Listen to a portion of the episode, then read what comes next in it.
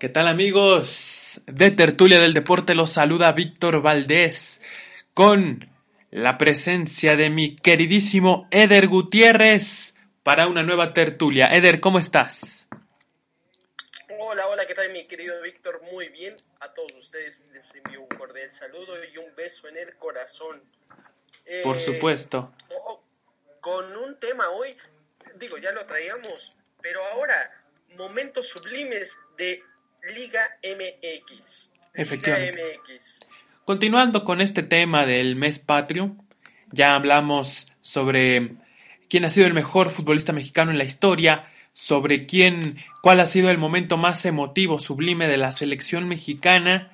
Ahora hablar sobre nivel clubes en cuanto a la liga.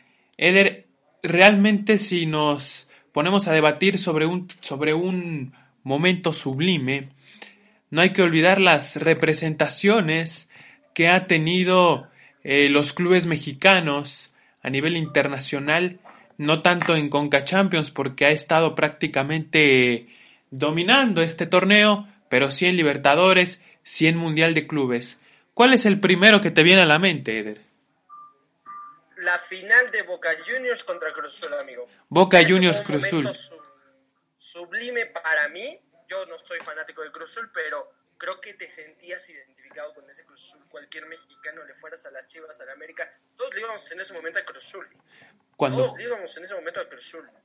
Claro. Que pierde la final, que pierde la final, pero eh, vaya que le dio batalla a un Boca, ¿no? Y en la bombonera, o sea, no es... El partido eh, definitivo, en ese recinto. Importante recordar ese momento sublime, jugaban en el Azteca, todos los partidos de local, estaban a, estaba a reventar eh, cada tribuna, habían traído de refuerzo a José Saturnino Cardoso, hombre, o sea, si no pudieron con Cardoso, yo no sé cómo van a poder ganar un título de lo que sea, ni con el cabecita, Eder. Qué grande equipo tenía Cruz Azul en ese momento, ¿eh? Sí, sí, sí, eh, recordamos algunos jugadores, Oscar Pérez, Sergio Almaguer, eh, Piñeiro. Ángeles, Piñeiro, claro. Y en su mejor momento, Palencia. Paco Palencia. que, después diera el salto a Europa. Sí, claro, claro, claro. Que no brilló como quisiéramos. Pero en Cruz Azul. Sí, sí, sí. Sí, esto es... Ajá, continúa, continúa, Eder eso sería para mí un momento sublime del fútbol mexicano, ¿eh? a nivel clubes. Digo, a lo mejor nos estamos separando un poquito ahorita de la Liga MX, pero eh, tenía que ser parteaguas en eso. Eh. Tenía que mencionar a este lindo Cruz Azul. Definitivamente, hay otros equipos que han llegado a una final de Copa Libertadores, eh, se han sabido imponer frente a los sudamericanos. Pasó con Chivas, por ejemplo, en 2010 no es por nada contra las Chivas, ese accionar sí me pareció eh, ligeramente grisáceo, le faltó más chispa al equipo de Chivas en ese, en ese torneo. En la final quedó de ver mucho contra el Inter de Porto Alegre. No deja de ser un gran logro haber llegado a una final de Libertadores para el rebaño en esa ocasión. Claro, claro, claro.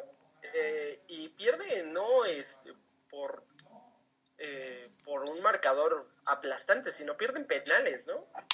Pierden penales y... Eso pasa pues, cuando, cuando no sabes enfrentar el, la última instancia, ¿no? También pasó con Cruz Azul, ¿no? Que perdió en penales contra, contra Boca Juniors y definitivamente el equipo de Chivas, fiel a su, a su filosofía de puros mexicanos, de aquí todos jugando casi casi con la bandera envuelta, lograron llegar a una final. Pero, ¿qué me puedes decir, Eder? Aquella participación de Tigres en 2015, la forma en la que jugaron ese torneo, en donde clasifican por un partido durísimo contra Toluca, se alcanzan a meter como, como los clubes mexicanos en, en este torneo, y empiezan a jugar, que le empiezan a ganar al Inter de Porto Alegre, que Guiñac ya había llegado a la parte definitiva y logran llegar a una final contra River Plate. Sí, claro. Eh, también le falta consistencia ahí a Tigres. Eh, era un River Plate que a lo mejor no traía mucho cartel, pero vaya, que, que dio muchísima batalla a Tigres, ¿no? Por supuesto. Y nos quedamos a nada, de, a nada, nada de, de estar otra vez que un club mexicano gane esta, esta, Libertadores. Copa Libertadores, que ahora ya se ve más difícil que la federación pueda hacer algún convenio o algo así para que nosotros participemos en eh, Copa Libertadores. Exactamente. Tigres fue el último, ¿no? El último que podría haber llegado a obtener este gran resultado y este gran título para el fútbol mexicano. Y es un tema muy importante el que toca, Ceder, que en los últimos años se aleja la Femex Food de la Conmebol, nos vamos de Copa América, de Libertadores. Lo que suena es que eh, negoció la federación con Conmebol dar esa salida a cambio de que Conmebol apoyara su candidatura al Mundial de 2026 con, en compañía de Estados Unidos y Canadá, pero que eh, hasta cierto punto se puede reevaluar, se puede sentar con la gente de Conmebol para definir si vuelven o no. Está esa posibilidad. Pero Eder, con todos estos manejos que hay en el fútbol mexicano, ¿crees que esto sea posible? ¿Que los equipos mexicanos vuelvan a los torneos sudamericanos? No, lo veo prácticamente imposible. Digo, porque en el fútbol siempre se ve el interés deportivo, pero gana siempre el interés monetario, amigo. Sí, sí, sí. Eh, lamentablemente. Aquí en México por sí. esa parte del interés monetario sí la veo muy difícil y lo veo casi imposible que podamos regresar a esta tan añorada Copa Libertadores, que ha sido un, un tesoro que nada más ningún equipo mexicano ha podido ganar, ¿no? Claro, claro. Pero hay que tomar en cuenta también que ya hablamos de tres participaciones de mexicanos en Libertadores. Y no es por nada, el único equipo que ha logrado ganar un título avalado por Conmebol, el Pachuca, Eder. El Pachuca, la Copa Sudamericana. Sabía que ibas a ganar Es que. Pachucos, pero bueno. Es que ya. Para alejarnos de. No, tres finales. ¿Qué, qué partidazos, pero perdimos. No, el Pachuca lo que iba y le ganó a una generación dorada de futbolistas chilenos que años después trascenderían el fútbol internacional, ¿no? Sí, claro. Eh, fue el único título importante que tiene algún club mexicano en, dentro de, esta, de este lindo continente, pero yo sigo diciendo, nos falta una Libertadores. Sí ganamos la Sudamericana, pero nos falta esa Libertadores, amigo que uno pudiera es decir. Como ganar la UEFA Champions League y ganar la Europa League. Ganamos la Europa League. ¿De qué nos sirve? Queremos la Champions. Es técnicamente la misma analogía, ¿no? Pero, oye, también se enfrentó a equipos brasileños y en el Pachuca y, en, y allá en, en el país carioca. Enfrentó al Atlético Paranaense, le jugó al tú por tú, le ganó ya en las instancias finales. El Toluca estaba en esa sudamericana, imagínate, y se quedó un poquito atrás en las en la en las semifinales, imagínate, le gana a Lanús, un equipo argentino dificilísimo también en cuartos de final, eh, equipos que, que, a lo mejor son, como tú dices, nivel sudamericana en, en, en Brasil y Argentina, pero que aún así son unos huesos durísimos de roer y, quedó en la historia, ¿no? Ese logro ya, ya en las vitrinas, ya en las vitrinas de, de esta gran institución de, del Club de Fútbol Pachuca.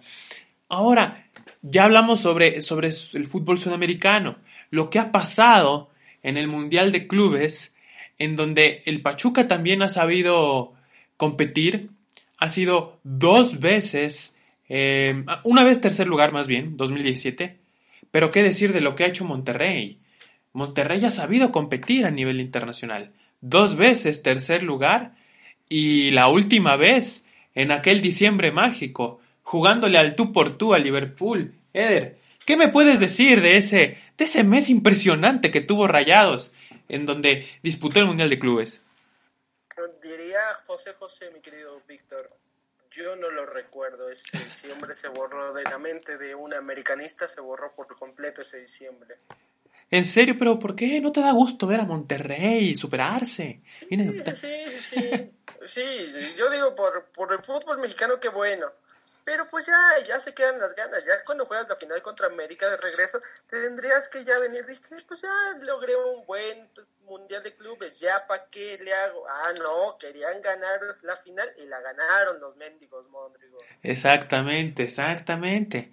Porque una cosa es tener pretemporada contra el campeón de Europa y otra muy diferente es tener pretemporada contra uno de los mejores equipos de la Liga de Ascenso. Mientras Monterrey juega contra el Liverpool, América entrenado contra la UDG. Eh, son diferencias abismales. abismales. Un poquito. Sí, sí, sí. pero bueno. Abismales, pero, pero también eh, que a veces, si, debes, si lo ves en diferentes perspectivas, la diferencia no se nota demasiado. Ese partido contra el Liverpool, y tal vez volvemos a caer en el, en el discurso de jugamos como nunca y perdimos como siempre. Pero hay que resaltar ya, ya, ya en serio, ¿no? Ese partido de Monterrey, en donde sí le supo aguantar, eh, después del empate a uno, sí supo proponer con Dorlan hacia adelante, con Funes Mori, con Pizarro, a una de las defensas más importantes en aquel 2019, de la mano, por ejemplo, de Rudy Van Dyke. Qué partidazo, nada más que la Jun, lo que pasó con la Jun al final. ¿Qué, ¿Qué, pasó en ese partido? Ni la Jun sabe, mi amigo. Ni la Jun sabe qué pasó. La verdad. Eh, son circunstancias del partido, son circunstancias del partido. A lo mejor eh, alguna vez un profe me dijo, si esto fuera de ganas y fuera de merecimientos, el Atlético Chicarita sería campeón del mundo. sí, es cierto. Sí, sí, sí. es cierto. Lamentablemente este deporte se gana con goles. Monterrey tuvo todo, todo, todo, todo, todo, un partido casi perfecto, pero les metieron gol. Sí, exactamente, al final. Y porque Liverpool metió todo, adelante. Sí, este deporte se gana con goles. Y ahí, ¿de qué nos sirve tener un partido magnífico si no se mete con goles? Pasamos rápidamente y regresamos a, la Liga MX como tal. Momentos sublimes. Fíjate que me, llega a la mente, yo que soy de aquí del Estado de México, de, Toluca, me llega a la mente una final que creo que marcó a muchas generaciones, ¿eh? Esta final, América Atlas, aquí en la bombonera. América Atlas. Que, perdón, América Atlas. Tanto es el amor por mi América que, Toluca Atlas. Toluca ah, Atlas. aquí en la bombonera. Madre de Dios, qué partidazo, ¿eh? Qué sí, sí, sí. El, este, el subconsciente medio te estaba traicionando, Eder, pero qué bueno que supiste arreglar. Oye, ese partido increíble, la verdad, porque Atlas tenía una buena em, camada de futbolistas jóvenes, como Rafa Márquez, que venía de un torneo infantil con México, como Pavel Pardo, como este muchacho Cepeda, Cepeda exactamente, y César Andrade, efectivamente, y Erubey Cabuto en la, en la portería. y eh, como gran delantero, el Dani Osorno. El Dani Osorno, ¿no? Qué joya de plantel tenía. Y, en el medio campo, el Chato Rodríguez. No, no, no.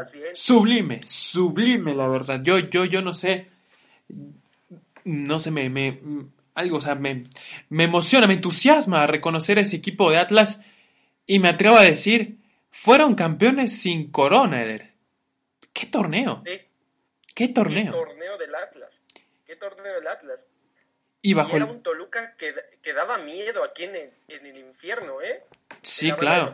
Mesa, eh, en, creo que fue de los mejores torneos que hizo Cristante. Y llegaba José Saturnino Cardoso como campeón de goleo con 15 goles. 15, ahí nomás. Para que, te, para que te des una idea de cómo estaba tan parejo esto, ¿eh? Vaya, qué buena final vimos. Que yo me acuerde, es una de las más, más mejores que he visto en mi vida. Recordar, en la ida empatan a tres en el Jalisco de forma trepidante porque empezaba ganando el equipo de Toluca en menos de 10 minutos, 2 eh, a 0, se fueron al descanso 3-1 ganando el, el Toluca. Y, y, el Atlas supo remontar en la siguiente, en la siguiente mitad. 2 a 2 quedaron después en el partido de vuelta. Y ya en la serie de penales donde ya se tenía que definir cómo ataja ese penal Cristante a Julio Estrada de manera sublime, sublime como todos estos momentos y dándole al Toluca, bueno, a la afición mexiquense una nueva alegría y un nuevo título en sus vitrinas, porque a partir de ahí empezaba su recorrido como un equipo ganador de los más ganadores en el fútbol mexicano, Eder. Sí, sí, sí, de ahí para el Real Toluca, ¿eh? De ahí para el Real Toluca. Sí, sí, sí. Teniendo, pero creo que esta final fue la que más se le complicó en, en todo esa, ese tiempo dorado de Toluca. Esta fue la que más se le complicó, ¿eh? Me atrevo a decir que sí, porque Atlas supo responder al momento. Y era toma y daca, toma y daca, a diferencia de aquella contra Cruz Azul, en donde sí estaba aguado el partido de vuelta con ventaja 2-0 y ya en la recta final eh, Cruz Azul lleva el partido a, a, la fase a la fase de penales. Esa fue la quinta copa, quinto trofeo de liga del Toluca en su historia contra el Atlas. Y bueno, me atrevo a decir también otra final que me parece un momento sublime del fútbol mexicano. Y, y, lo voy a decir para que veas que soy bueno y que soy, ¿cómo decirlo?, codescendiente con el América. Esa final del 2013 contra Cruz Azul, realmente un, un guion digno de película de Tarantino. ¿eh? ¿Quién iba a imaginar que, que el América iba a llevar el partido a instancias tan, tan difíciles de creer y de sobrellevar para el Cruz Azul? mi querido Eder. Sí, sí, sí. Fue una final sumamente linda y para los americanistas estábamos de vamos a morir, no, vamos a vivir. sí, sí, sí, así, así. Así literal, sí. Eh, digo, eh, un cabezazo de Moy Muñoz, mala fortuna de los defensas del Cruz Azul. Sí, hombre se les complicó horrible, el Ayun se hace el héroe. Fue culpa del Ayun ese título. años después se hace el villano contra el Ayun contra el Liverpool, pero bueno. Sí, exacto. Este, te cuento una anécdota rápida. De, por supuesto, este, Eder. De este América Cruz Azul. Sí, por supuesto, Eder. Mi sobrinito Ajá. jugaba en, en la escuelita de, de la América.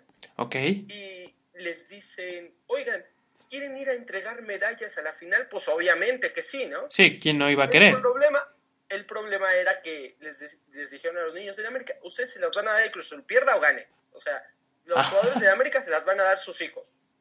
Sus hijos de los jugadores. Ok. Ah, ok, perfecto. Entonces, mi sobrino estaba en el túnel, literalmente estaba en el túnel, me acuerdo que era un tormentón en la Ciudad de México. Descomunal. Impresionante y, estaba en el túnel ya con la medalla de oro puesta, porque la traían ellos puesta, se la quitaban y se la daban al jugador. Así es, sí. Y, ya traía la medalla de oro, o sea, ya estaban por subir.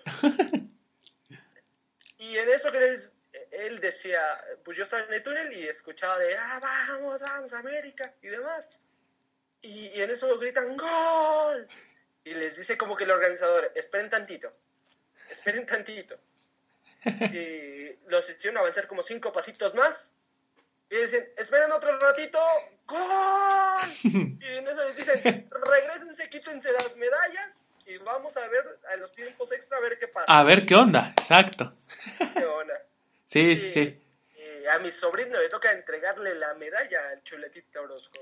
Mira nomás. Entonces, entonces esta parte de que los partidos están muy arreglados, pues no creo, ¿eh? No mm. creo digo, se llega a dar el caso, no estoy diciendo que no se dé, pero en esos partidos, vaya que no se da tanto la maña de vamos a arreglar el partido. Mencionas un tema eh, en una circunstancia importante.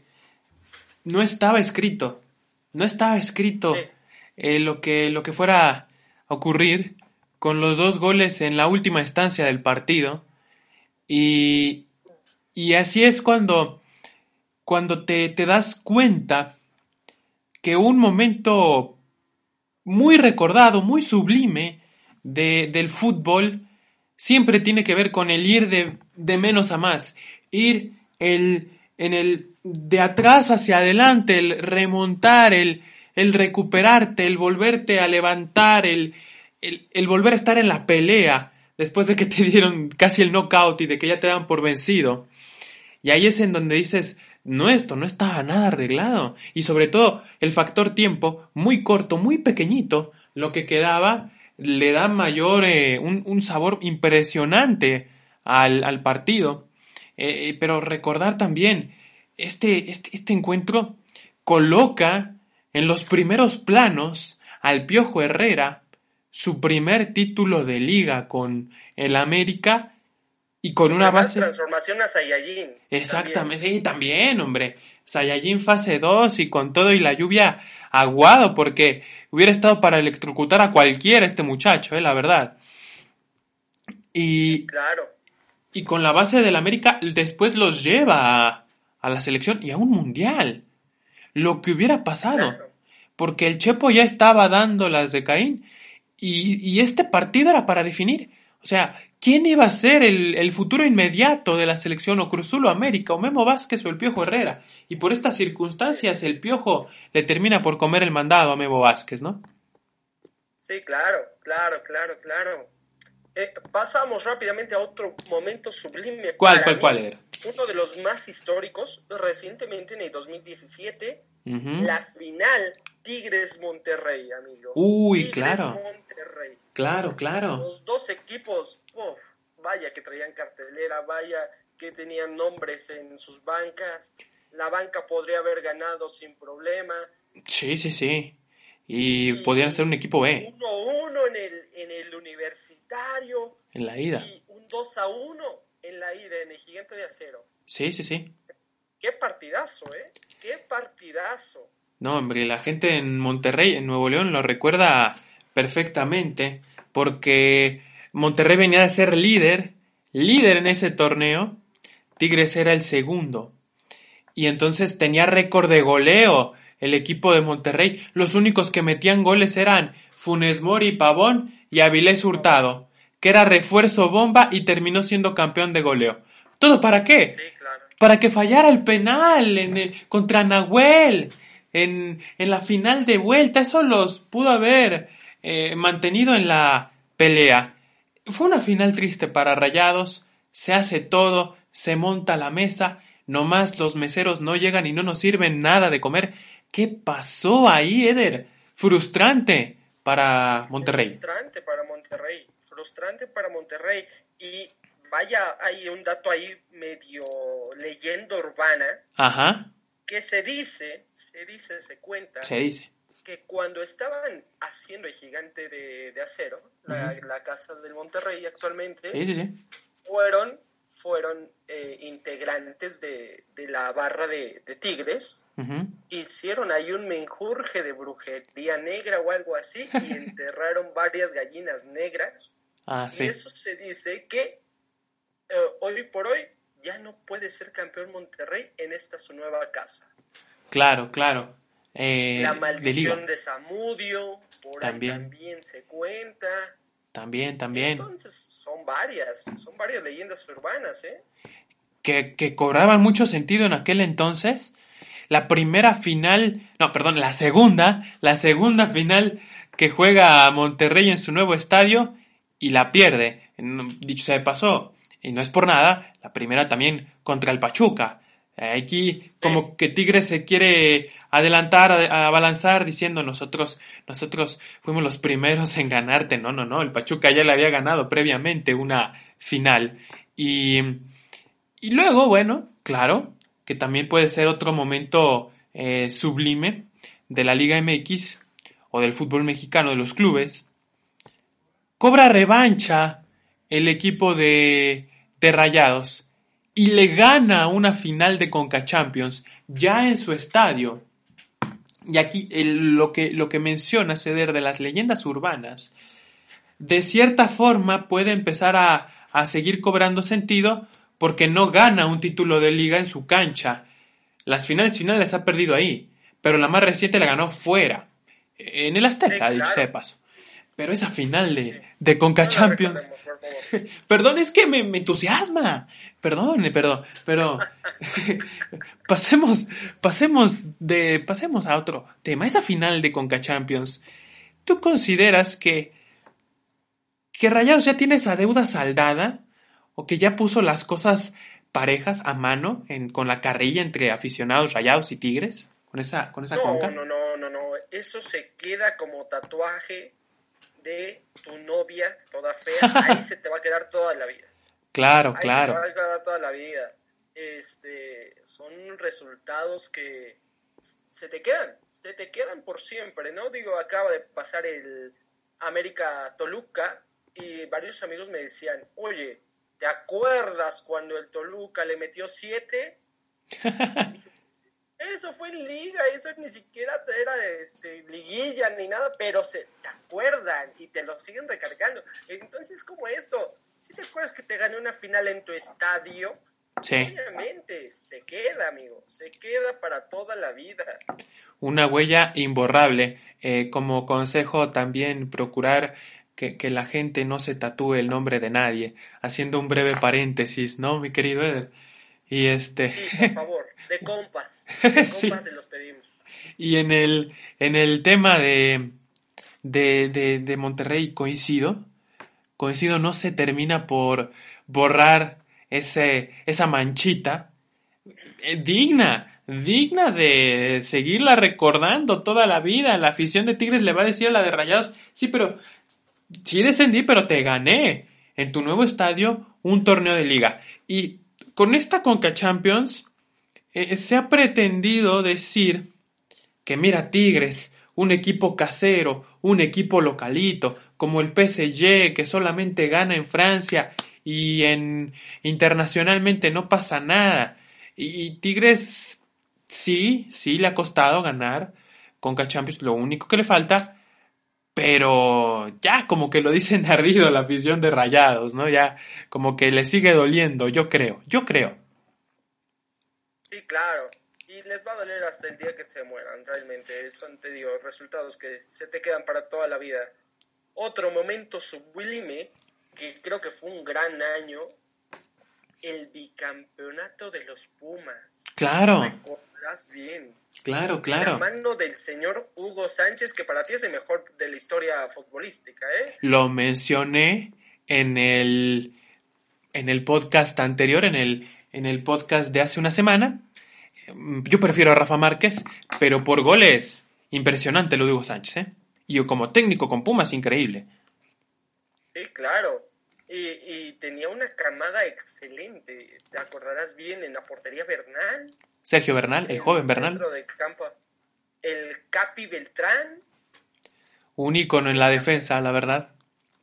Ajá. Y, y en la en el medio campo al señor Leandro Augusto, ¿no? Claro, el brasileño de naturaleza mexicano, el Jimmy Lozano, por ejemplo, El, el Parejita López. el pareja, Después lo vemos en el Hexatlón, sí, sí, sí, sí, dando lástima.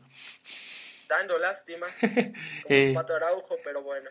Pero qué decir de, de el Kikín Fonseca, hombre. El Kikín Fonseca es lo que te iba a mencionar. No, no, no, no, no. Madre del señor. Y, y todos, eh, y la cerecita del pastel, Bruno Marioni. Gran Bruno delantero. Marioni. Gran Sí, delantero. sí, sí. Y gran jugador también, ¿eh? Bruno Marioni. me Por supuesto. Gran, gran persona por ahí. Eh, eh, para mí, eso es de los momentos más importantes de este Liga, Liga MX. También hay otro bicampeón que se nos está olvidando, es este gran año de León. De León, sí, sí, por supuesto. que venía de, de ascenso hace dos, tres años magníficos, ¿no? O sea, se pasó como dos, tres años muy buenos. Es correcto, sí. Sí, por supuesto, porque eh, sí, lo de Pumas, que los dos torneos en 2004 los gana. Y luego el proceso que hubo en León, después de malos manejos, después de que Grupo Pachuca los rescata, podemos decir, desde el ascenso, ganando el título de, de, de ascenso, y desde el momento en el que llegan a, a la liga imponen, van jugando eh, finales, eh, la etapa final, Matosas logra un estilo impresionante y el bicampeonato. ¡Ay, híjole! Involuntario lo que recordé contra el América, el primero de esos dos títulos. No lo mencionemos porque luego le ganó al Pachuca. Entonces ahí estamos a mano, Eder. A mano. Pero lo de, lo de León, increíble, increíble. Impresionante. Y sobre todo recordar los elementos en la plantilla de ese, de ese gran León, mi querido Eder. Sí, claro. Eh, creo que son, son instituciones que se tenían que haber recuperado, ¿no? Porque León fue un gran equipo de los 90s, 80s Sí. en el máximo circuito, luego baja de categoría y regresa y regresa como los grandes, ¿no? Como, regresa siendo un gran referente de esta liga y cabe mencionar que es muy muy importante los momentos que vive cada institución, amigo. Eh, hasta en el teje y maneje de los hombres de pantalón largo, yo me acuerdo mucho, digo, no es tan sublime este recuerdo, pero me acuerdo mucho de, este, de esta transformación que se ha visto con Cholos, Claro. eh, cuando se que hace eh, este torneo que fue bicentenario, torneo bicentenario, estoy de acuerdo, el torneo en el que fue que campeón. gana contra Toluca. Ah, ese fue 2012. El primero ya en la modalidad de Liga MX. Apertura 2012. Ajá, sí, sí, sí, en la modalidad de Liga MX. El primero. le le gana, ¿no? Le gana a, a Toluca, pero se vio un gran cambio desde la directiva. Sí. Empezaron a meter billete y demás. Sí, y el sí, sí. respondió. Sí, no, impresionante. Recordar Tijuana con la influencia de los eh, representantes sudamericanos que siempre buscan un estilo argentino, ¿no? Desde el parado, desde la dirección técnica, por eso en ese momento estaba Pellerano, estaba el defensa Javier Gandolfi, por poner algún Gandolfi, ejemplo, o una fiera en defensa, impresionante. Estaba Cirilo Fidel, Saucedo, Cirilo Saucedo en el arco, estaba Fidel Martínez, el Neymar ecuatoriano, un Neymar ecuatoriano. estaba... eh, Tengo dudas, ¿estaba Avilés? eh, no, Avilés llega un poco después y su primer equipo fue el Pachuca. Avilés llega, llega después a, a Tijuana, Ah, ok, ok, ok. ok. pero estaba tenía Riascos, por ejemplo. Cubier, ese era el otro negro Cubier. que me faltaba. La culebra, sí, efectivamente. Y, y en ese momento de Cholos también se hablaba muy bien, porque era un equipo formado de abajo. Él, desde muy abajo, eh, toman la, la filial de Chivas Tijuana y empiezan a tomar su camino en el ascenso. Ganan la final de ascenso contra Irapuato en el 2011, año en el que ascienden, año en el que sí les cuesta, pagan derecho de piso, se mantienen, pero después eh, lo que hace el turco Mohamed con ellos, ganar el título de liga y luego el pase a Libertadores, que también fue llamar la atención, importante en, en el, en el continente, una sede donde comienza Latinoamérica, ¿no? Como es Tijuana, lo representativo que fue la participación de los solos y le ganaron en aquel entonces al Corinthians que era campeón de, de, Mundial de Clubes después de enfrentar al Chelsea. Desafortunadamente, ese penal de Dubiel Riascos contra el minero de Ronaldinho lo cepilló en cuartos, Ceder. Sí, sí, sí, pero digo, fue un momento que vivió Cholos de oro, ¿eh?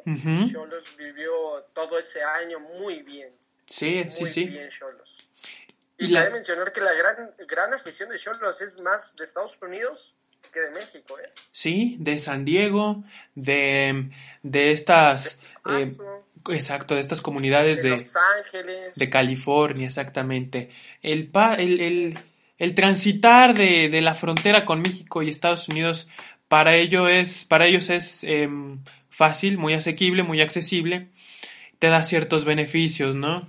En cuanto a consumo, fíjate, en su momento, cuando Tijuana empezaba y ya era campeón, la playera de Tijuana, con la primera estrellita, se había convertido en la más cara de, de la Liga MX de los 18 clubes por el simple hecho de estar a precio de dólar. Exactamente. Claro, claro. Un valor ya este, parecido a los dos mil pesos, que ahora ya es normal ver una camiseta del América de Pumas en ese precio por la marca Nike que lo representa. Nike patrocinaba a Tijuana y ahí con el aproximado y con el más menos de lo voluble que puede ser el, el peso frente al dólar, la camiseta de de de Cholos era la más cara del fútbol mexicano. Imagínate lo que imponía. Una directiva joven que tiene sueños de... Eh, eh, lo, han entrevistado al, al presidente Jorge Alberto Hank, que ya jugaron Libertadores, han tenido el sueño de estar en Conca Champions, es lo que les ha faltado. Creo que en estos últimos años eh, no ha estado tan presente en, el, en los primeros planos, pero es, una, es un equipo que tiene todo para, para volver, mi querido Eder. Sí, claro. Eh, por ahí le falta a lo mejor consistencia, otra vez esa visión y otra vez esa motivación, pero digo, claro, Cholos se ve difícil que baje otra vez, digo, ahora ya que no hay descenso, es casi imposible, pero creo que va a ser en uno o dos torneos otra vez en los planos principales de este torneo, ¿eh? Definitivamente. Mira, ya siendo algunos cálculos ya nada más rápidamente para, para lo de la playera. Un aproximado, tomando en cuenta que en ese tiempo el, el dólar estaba a, a 12 pesos, a 12.50, un aproximado de, de 166, de 160 a 170 dólares la playera de, de, del equipo de, de Tijuana para ser de la más cara. Eder, recapitulando todo esto que podemos decir ya para para cerrar, sí mencionar que, que, bueno, el fútbol mexicano, como todos sus altas y sus bajas, yo creo que sí es de las ligas más emocionantes, ¿no? Y, y te lo permite el formato. Y más que eso, cuando se compite en Libertadores, a pesar de que la Conmebol lo trataba como invitado, los ponía en el bombo 4, los ponía en repesca, Aún así sabían levantar la cara y competir. Toluca jugó una vez con tres campeones históricos de Libertadores y terminó siendo primer lugar. A ese tipo de nivel eh, me refiero de, la competencia de, del fútbol mexicano. Con todo esto, ¿cómo consideras que estén parados los clubes mexicanos a nivel internacional? Eh, a nivel plantel están bien. Fíjate que nos hemos eh, enfrentado a este tipo de, equipos que son grandes referentes de, Sudamérica, incluso en Mundial de Clubes, ¿no? A nivel mundial, solamente falta más, más, más consistencia, amigo. Más consistencia. Regresemos a este tipo de torneos. Realmente nos hacen muchísimo bien, muchísimo bien. ¿Ok? ¿Por qué? Porque si lo ponemos en un plano de debutantes, a los debutantes les funciona. ¿Por qué? Porque el equipo principal juega la Libertadores y el otro juega la Liga. Y, los que juegan Liga son canteranos y son mexicanos y se van fogueando. Y obviamente vamos teniendo mayor riqueza en nuestros jugadores mexicanos. Ajá. ¿Por qué? Porque a lo mejor el estrella ecuatoriano se lesionó contra el Peñarol. Ajá. Y te toca jugar contra el Querétaro. La siguiente jornada dices, Ay, pues meto a los chavos. Y los chavos te van a responder. Sí, te van a responder. Pero sí, pero sí falta muchísima consistencia, muchísima visión. A lo mejor sí nos van a dar unas tundas al principio, pero prefiero que nos den unas tundas al principio para que después nos creamos los mejores del continente. Y que cuando, y que cuando tengamos éxito, recordemos lo que nos costó y va muy a profundidad con el, reclutar jóvenes promesas mexicanas, en lo difícil que es, tomando en cuenta que también el técnico le piden resultados inmediatos y a la directiva hay veces que dice, si es con un extranjero no me importa con que dé resultados y por eso les dan prioridad. Cuando a los jóvenes eh, todavía no se les impulsa como debería en su arranque pero hay muchos que empiezan desde abajo. Y volviendo a lo que mencionamos, Ceder, me agrada el ejemplo del Gallo Vázquez, ¿eh? El Gallo Vázquez es un ejemplo de superación tremenda porque él, él trabajaba en el campo, él hasta trabajó de albañil, él empieza en este, Fuerzas Básicas de Celaya, cuando estaba en segunda división, eh, veía que pues era puro güerito, que, que era gente que, que, lo hacía menos y sus padres le decían no te bajones, tú tienes el fútbol en los pies. Y, y, se superó a sí mismo. Y él ha dicho, de no ser por el fútbol, yo me hubiera ido a trabajar a Estados Unidos, ¿no? Lo difícil que pudiera ser los, los caminos de la vida. Y en el equipo en donde ha estado el gallo, ha sido campeón. Campeón con Celaya en segunda, campeón con León en ascenso y en Liga MX dos veces, con Chivas campeón, casi no lo ponían de titular, les da el gol del campeonato contra Tigres, contra Santos cuando ya todos decían que estaba muerto el Gallo Vázquez, campeón, y bueno, ahorita está en Chivas, no lo ha sido en su nueva etapa, pero donde ha estado, campeón. Me parece sí, claro. valiosísimo este tipo de historias que siempre puede haber en los jóvenes. Sí, claro, podríamos hacer un podcast de todas estas historias de de éxito de muchos jugadores que estaban a punto de, de, dedicarse a otra cosa y hoy por hoy son grandes jugadores o fueron grandes jugadores. Y yo me acuerdo mucho otro tipo talismán jugador, que equipo que llegaba, equipo que era campeón, el Tavo Valdés. Hombre, claro, el Tavo Valdés, Toluca, con Toluca campeón, y Pachuca. América campeón, Pachuca campeón, decías, el tipo no juega nada, pero es el talismán. Sí, efectivamente eh, en una época en donde eran los mejores momentos de estos clubes mencionados, ¿no? Donde Toluca y Pachuca dominaban en torneos cortos y donde el América también tuvo su, su etapa importante, ¿no? Cuando gana ese título en 2002 contra el Necaxa, Eder. Eh, mi, eh, podemos seguir con más momentos sublimes, Eder, de este, de este fútbol mexicano, nuestro fútbol mexicano, Eder y ha llegado el momento de, de despedirnos en esta ocasión. ¿Algo que te haya falta eh, por agregar en este podcast? No, no, no. Si nos alargamos, nos hacemos el programa de tres horas. Sí, sí, sí. Pero agradecer siempre a todos ustedes que nos escuchan, nos apoyan y nos siguen eh, enviando sus buenas vibras para que este proyecto siga creciendo. Muchísimas gracias a todos los que nos escuchan. Eh, agradecer como siempre y cada transmisión a mi querido amigo Víctor Valdés y seguirlos invitando a que nos compartan y nos den like. Por supuesto.